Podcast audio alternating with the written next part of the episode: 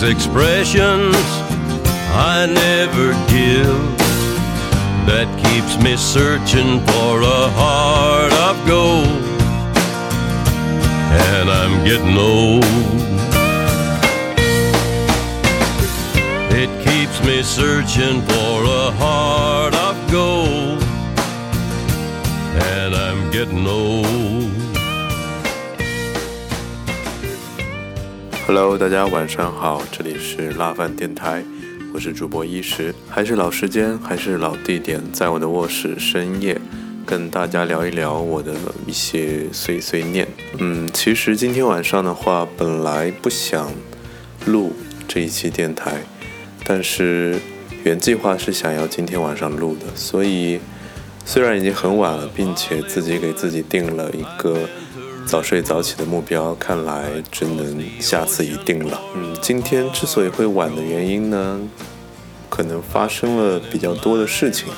一方面是自己下班比较晚，我觉得更重要的是自己缺少了那种表达的欲望。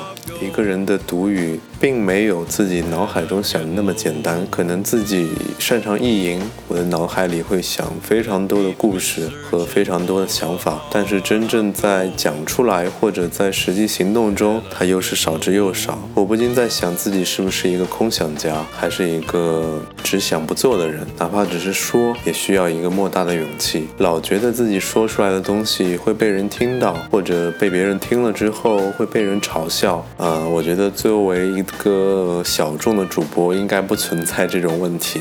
首先，没有人会听我这个节目。如果有人听，那他一定是非常喜欢我、认可我的人。我更希望能够把我的心声告诉他。今天晚上，我本来是想录一档比较轻松的节目，作为一个摸鱼的更新吧，因为我觉得已经有差不多小半个月没有更新。既然我觉得要做这一档节目的话，我希望能够认真的更新，哪怕深夜。就是我的女朋友，她从北京回她的学校，然后对在路上遭遇了大雪，然后停车延误了十几个小时吧。其实这对于火车来讲的话，嗯，是比较长的一个时间。在这个过程中会有很多的问题，嗯，我们会发现，嗯，为什么会选择火车？但其实是一个尝试。然后刚好碰到了六十年一遇的大雪，我觉得整个安排都是非常的巧妙。人在这样的一个环境下面，没有水，没有电，然后你的食物是非常紧缺的。在这样一个严苛的条件下面，两颗嗯不在一起的心要怎么保持联系以及相互鼓励？它非常像是一个异地恋的极端版。另外一个方可能是在嗯一个非常困难的环境，而一方是在有水有电又有暖气的空调房里面，你可能很难去联想到对方的处境，并且去体谅他。这个我觉得是每一段关系里面，倒不是说是恋爱关系，而是人与人之间的关系过程中必然会发生的问题。你永远。想象不到别人所处的环境和立场，所以不要轻易的批评别人，要学会包容。还有一个点就是，他回到学校之后，会发现，因为离开了宿舍一段时间，可能他的室友对他没有那么殷勤。嗯，这个我觉得没有必要去深究，他可能会有几方面的原因啦，比如说他经过了十个。小时多的延误，主观的会有一些抱怨，嗯，和一些更多的期盼，因为人在经过一个低谷之后，总会希望一些，嗯，温暖的东西，朋友的关怀或者，嗯，恋人的鼓励等等等等。简单说，他需要用爱来冲淡自己内心的一些不快，嗯，但这些都没有关系。可能每个人他都能够说出很多点，呃，一二三去分析，但是如果你身处其中的话，不一定见得能够比他更理智，他可能会更难过。因为你不在他的身边，然后他的朋友似乎疏远了他。我们不管他到底真的是不是疏远，那至少在这个大雪纷飞的天气，给他造成了这样的一个非常忧伤的感觉。对，我希望他听了这一档节目之后，能够变得释怀一点，至少还有人在关心他、鼓励他。虽然是嗯说了晚安之后，还要把这一档节目录完，那就回到正题吧。就我们还是聊一点开心的。今天其实是路上灵机一动想到的一些呃一个话题。最近嗯和几个同事朋友。嗯，都会聊一些八卦，然后这个八卦的话，其实是关于职场方面的。在国内的话，有一个 A P P 叫麦麦，它是一个做职场社交的平台。麦麦就是人脉的脉，所以我们中国人在取名字方面，真的是和中华文化衔接的非常的深刻。中国就是一个人情的社会，对，嗯，在国外它可能是。呃，LinkedIn 叫领英，我个人理解可能是一个领导精英，对他可能真的是偏一个职场的社交。那我们在国内的麦麦上面，你能看到什么呢？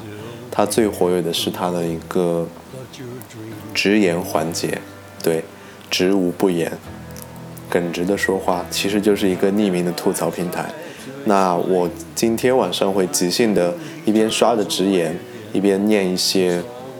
我个人觉得比较好玩的吐槽以及评论，然后分享给大家，对，就当做是一个即兴的节目就行。我现在打开了直言，我还是扒一扒别的公司的八卦吧。北邮是个什么级别的学校？一直觉得还不错，结果连个九八五都不是。我看看，有一百八十三条评论，看都是怎么说的。有一位百度员工评论。计算机独角兽，字节跳动的员工评论是：面试要求九八五本科或北邮、国科大。那所以其实北邮还是，嗯，它虽然不是九八五，但是在社会上的含金量，它其实是具备九八五的实力的。下面有一个 ID 叫白胜的同学评论说。北邮实力很强的，你在北邮上学不会因为学校原因影响你找工作的。又有一个百度员工说，去互联网你提你是北邮的就好。不过真的在北京的话，真的对北邮的学生是非常喜欢的。我个人觉得他们都比较聪明，而且耐操。对，再看一个，学历重要吗？在大厂，我看看，说不重要的都是骗人，没学历太难，亲身经历。重要不重要？一个 OPPO 员工说，在我司很重要。一个酷狗员工说，重要，但是项目匹配度也很重要。有一个百度员工说，出了社会就看能力。看来在这个直言区，百度的员工真的活跃度很高。他们是闲了没事儿干吗？我个人觉得，学历这个东西说重要也重要，说不重要也不重要。它可以是你求职的一个敲门砖，但不是你时时刻刻需要的依赖。可能前几年你需要靠学历进入一个，嗯，你个人认为比较理想的公司，对，因为大家在那个时候都是一张白纸嘛，所以呢，文凭就是你的标签，对，而且学历里面可能大家，嗯，职场更看的是你的第一学历。本科，你从小学到初中、高中整一段，嗯，青少年时期的努力过程，嗯，国家给你打的标签，对你是一个九八五还是一个二本、三本，对，其实这只是国家给你打的一个标签而已。严格意义来说，它不能说明什么，对，因为英雄不问出处，我个人是怎么觉得呢？但是现在求职混饭吃，嗯，它需要有一个这样的东西。对，但我觉得不用把它看得太重要。然后我再看一下，有一个比较有意思的，怎么防止员工刚入职就怀孕的问题？老板非要拿出一个预防措施，还请各位大神赐教，感激不尽。这个一问题其实比较有意思。我上一家公司它是一个中老年领域的公司，然后，嗯，我我们几个私下里会把它称为互联网产房。为什么叫互联网产房呢？就是有很多女同事在入职以后，可能没多久，刚过试用期就怀孕了。听众朋友们有一些不知道，我跟大家介绍一下，在怀孕期的女员工是不能裁员，并且给太多的工作量的，并且女生在。嗯，怀孕并且生娃之后，可以享受非常长的一个嗯孕期的假期带薪休假，所以对女生来说是一个非常友好的福利。对，但是嗯，有好的福利自然会有钻空子的羊毛党，会有很多人就是会挑一些比较安逸的、宽松的公司去专门生孩子，然后生完孩子以后可能就赚一点奶粉钱，甚至跳槽。跳槽去别的公司，对，嗯，我觉得这是一项好的福利制度，但是可能会被用坏，所以我们看一看大神们都是怎么评论的。最高的评论是说，非要预防那就招大龄员工，已经生过孩子，甚至二胎都有了，应该不会再生了。啊，如果你老板又想不生孩子，又想要年轻的，叫你老板去死。哎呀。我觉得只有在刷直言的时候，我才能够放下所有的谢北，在播客里笑出来。对，第二个高评论的是招年龄大的，并且超过三十五以上，并且有二胎的。如果你老板又想招年轻女人，又想哦，这个好像跟第一个差不多。措施是给老板做绝育。啊，职场对女性太不友好了，生育保险都白交了吗？你们体会过生孩子的辛苦没有？有本事自己生孩子呀！哎，我觉得可能很多都是女生回答的。我如果站在男生的立场上，嗯，或者说我站在老板的立场上，可能就是我刚才的一些想法。嗯，首先我觉得是一项好的制度，并且需要给女性一定的保护。但是对于钻空子的人，其实真的是非常讨厌的。他们啥也不干，然后天天在你眼前晃。嗯，有一个宋兵甲发了一条帖子，似乎是炫富的。老爸给我转了两千万，我买了个店铺，一个月租金十五万，买了一辆帕拉梅拉，两千万就没了。于是我就找了一家公司上班，四千块一月，上班打打酱油，回家打打撸啊撸，放假放。放假旅旅游，朋友都说我没有追求还啃老，我每天也在纠结这样的日子适不适合二十四岁的我。唉，转眼又到了收租的日子了，我觉得这是老凡尔赛文学了，最近比较流行的一种网文的说法。谁尿黄来咨询他？我尿黄。还有一条是阿里巴巴员工，最近蚂蚁的高 P 是不是都很丧，没心思干活呀？嗯，我们都知道，就是。蚂蚁金服预备 IPO 上市，可以帮很多蚂蚁的老员工进行股票套现，也就是实现财务自由。但是因为马云之前的一段谈话，呃，被中国银监会谈话，结果蚂蚁的上市计划暂时是落空了，所以财富自由又是遥遥无期了。我们看一下，字节跳动员工说他们被禁言了。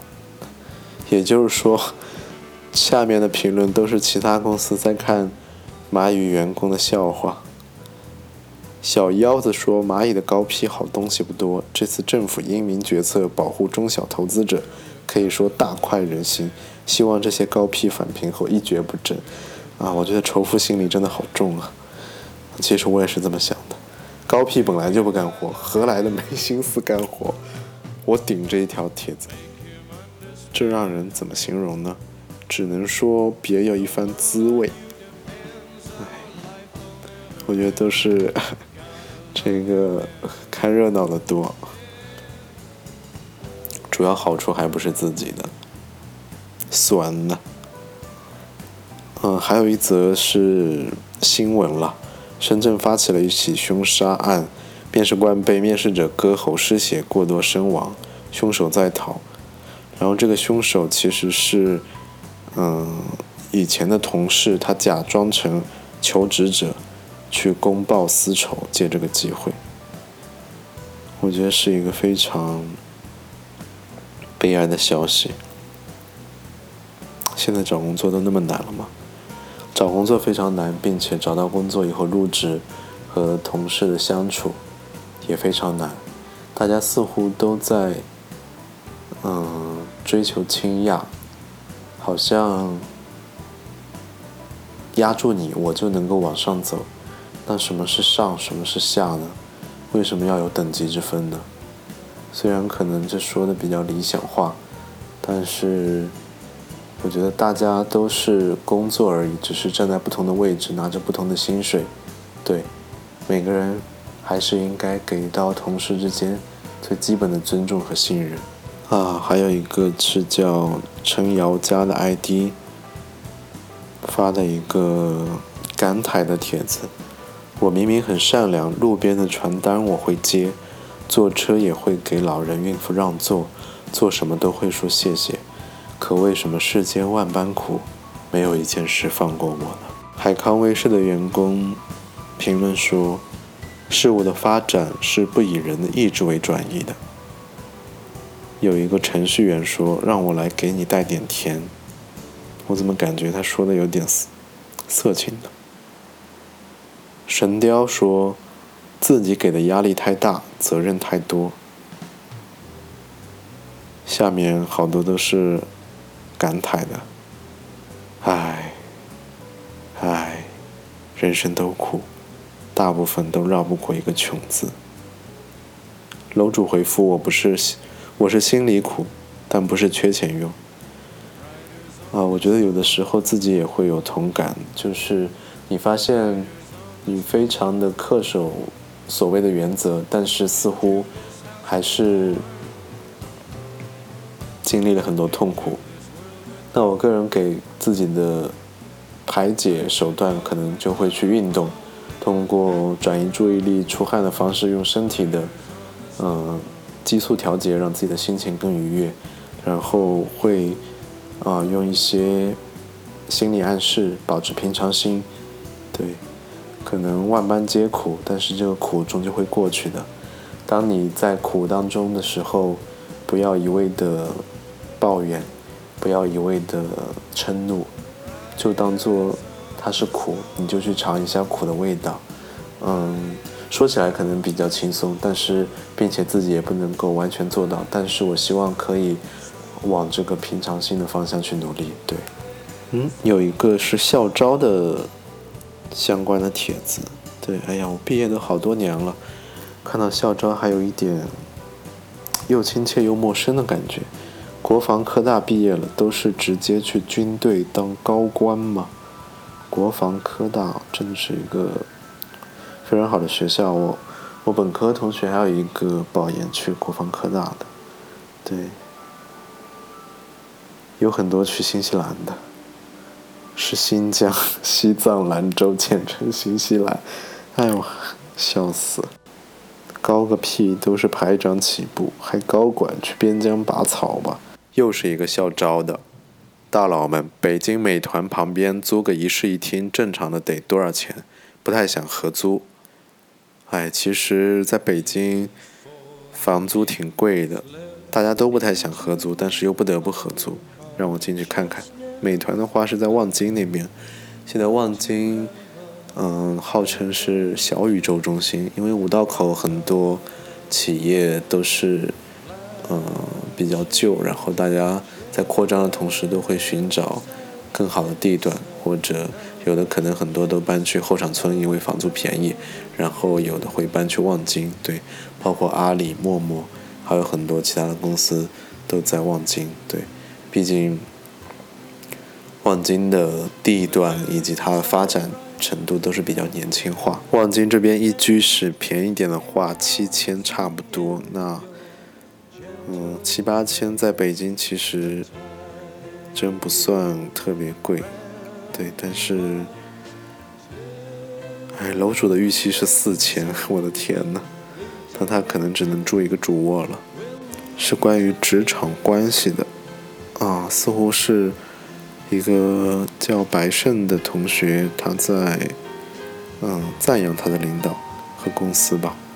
领导超棒，没有 PUA，从不骂人，关键有技术，懂管理，很能帮助我提升。昨天搞了半天，最后求助领导，思路清晰多了。我领导说，你如果和我的观点不一致，不要带着模糊急着去做，先找我弄明白后再去做。有时候我也不一定是对的，需要跟你们思维碰撞。我经历过的两位男领导。都说过类似的话，很喜欢。哎，其实我觉得这个吧，就是一个基础能力。对，可能大家遇到太多坑了吧。嗯，至少我做领导的话，我也可以做到那样，真的。对，因为还是那个关系，就是大家只是位置不一样，你得尊重，尊重别人的思考，让别人也尊重你的思考。大家可能更多看到的是人微言轻。那这种高压下的从上至下的命令传递，其实很难激发出实质创新的东西。如果是这样的话，要机器人就行了。那人和机器最大的区别，思考和创新。这一点就没有了啊！我觉得这个帖子应该挺有意思的。阿里巴巴的员工说，马上要成立新团队了，能不能帮忙起一个屌炸天、让人耳目一新、一听就牛逼发抖的团队名称？我觉得下面的评论应该挺有意思的，我进去看看。三二五团队，啊，是这样的，就是阿里每年都会，啊，每个 Q 吧，就是都会给他们的。员工打绩效，然后三二五就是最差的那一波，然后他们可能拿不到年终奖，甚至要辞职走人。对，福报团、优化团、蚂蚁明年上市对、人生下半场团队、年轻人不讲武德对。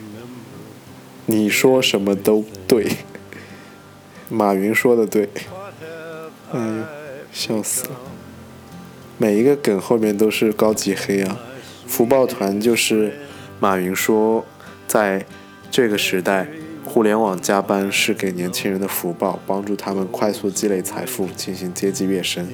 但其实，嗯，大家疯狂加班只是快点帮老板买一辆法拉利而已。多亏你的努力加班。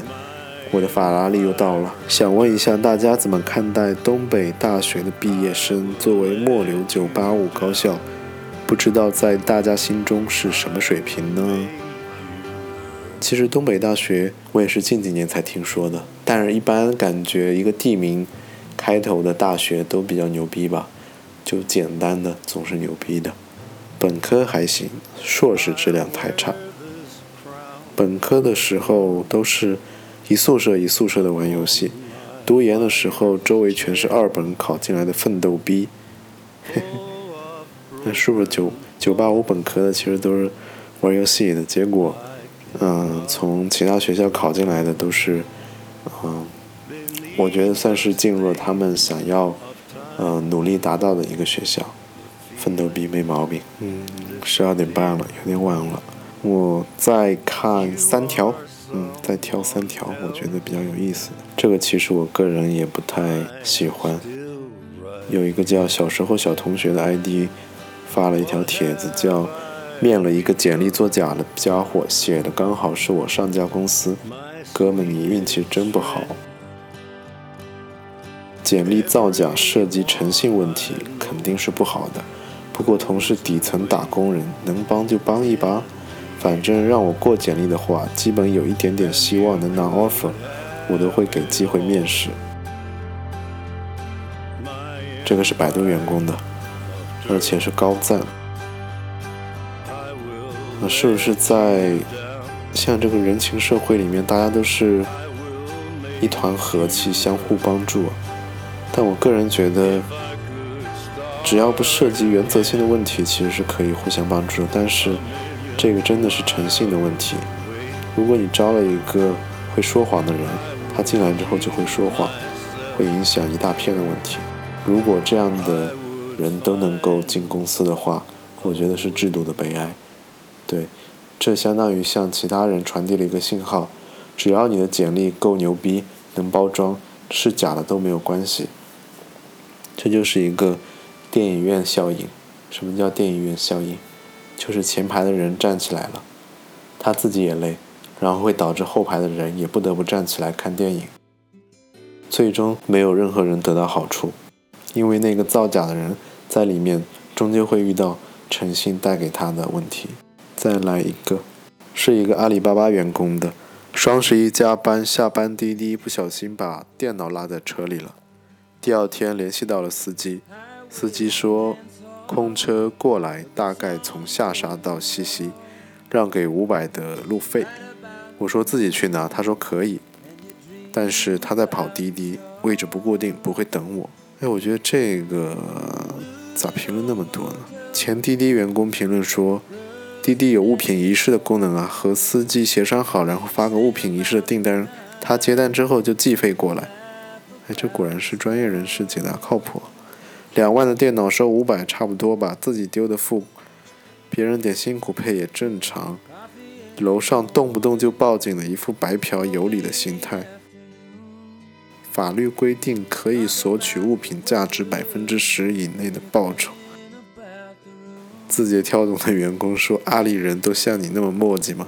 看你评论里一副嘴脸，我要是司机，直接跟你扔路边了。”楼主就是吐槽一下，我觉得大家都上纲上线了。